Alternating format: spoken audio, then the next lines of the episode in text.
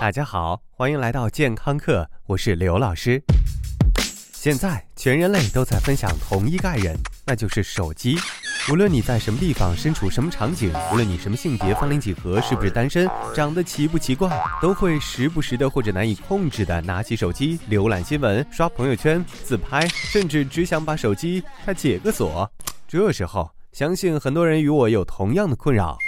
我们是不是有病？是不是有病？是不是有有病？什么病？难道手机成瘾也算是种病？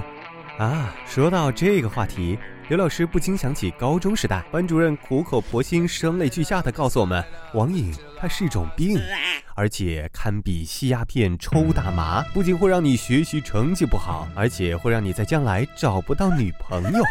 虽然以上两点假设已经被宅男们无数次的证实，但是刘老师仍然会毫不犹豫的大声说道：“你说我有病，拿出证据来。”确实，因为截止到目前，网瘾即便在学界最权威的美国精神疾病诊断手册中，都还没有被列入。也就是说，白大褂们都还没把它当做一种病。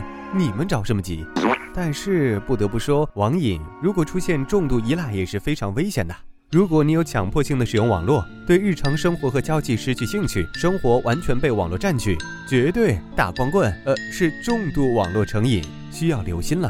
转移到目前更加火爆的手机上来说，如果你强迫性的使用手机，对日常生活和交际失去了兴趣，生活完全被手机占据，那么很高兴的通知你，你有重度手机依赖了。为什么？你很想知道吗？答案很简单。那就是手欠。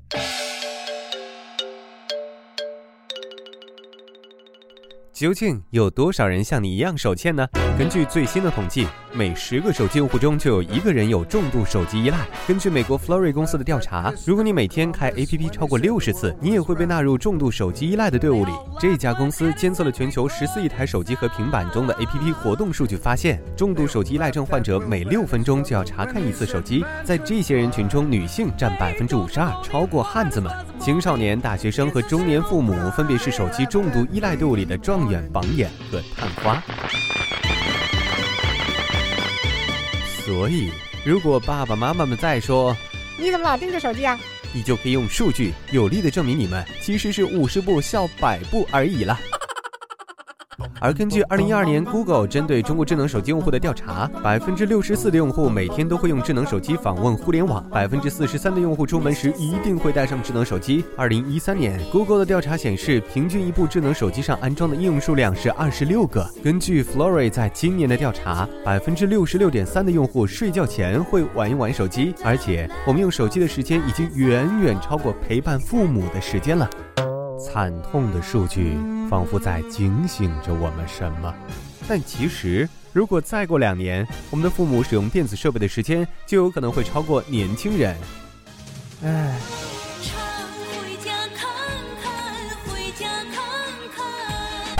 那么问题来了，什么让我们对手机如此成瘾呢？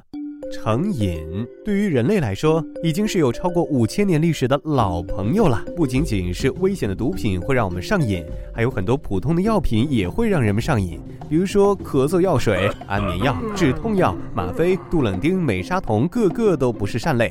日常生活中的烟酒茶咖啡也会让人成瘾。如果你说这些都含有化学物质才会让我们欲罢不能，但其实人类也会对行为成瘾，比如说性行为。再比如玩手机，这一切的一切都要归功于我们大脑里的奖励系统。当我们的大脑感知到我们摄入的某种物质或者某种行为是有益的，大脑的腹侧背盖区就会分泌多巴胺。多巴胺是一种能让人感受到渴望和心快的化学物质，而正是这种感受和渴望，驱使人类不断重复去使用手机，重复的喝咖啡，重复的约炮，去让大脑爽起来。而毒品的作用远比行为和食品的刺激强烈，并且复杂的多。根据研究显示，手机成瘾会引起 chRNA 四基因的突变，从而可能会让我们的大脑产生生理变化，让你变得更加敏感。好在这一作用它是可逆的，毕竟老天爷也不希望地球人都变成一群怪胎。根据另外一项测试。如果给调查者一百美元，让他们一周不使用手机，那些会觉得自己无法一个星期都不碰手机的人的比例会从百分之六十一降到百分之四十四。而当奖金提高到五百美元，只有百分之二十的人说仍然坚持不了。虽然现实生活中老板不会给你三千块红包，让你工作的时候不玩手机，但是他可能会以开除你来达到反面刺激的效果。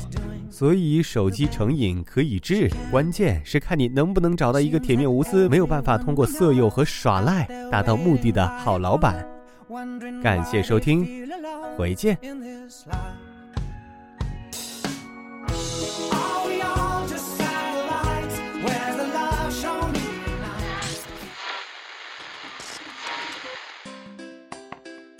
二十块钱能干嘛？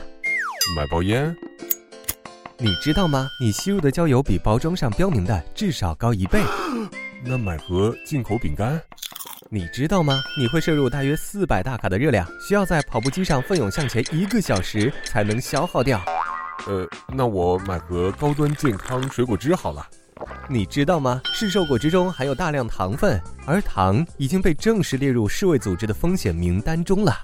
最好的办法是每月多花二十元，可以每周多听两期健康课，了解更多权威知识、专家解答，还有丰富活动。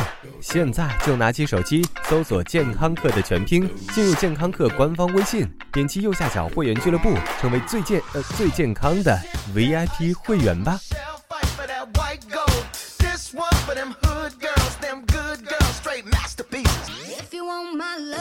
刘老师又回来了。除了化作你家 WiFi 流量之外，刘老师还可以存在于以下地点：微信平台搜索“健康课”的全拼，官方讨论群九四四零八零七八，以及百度贴吧。回见喽。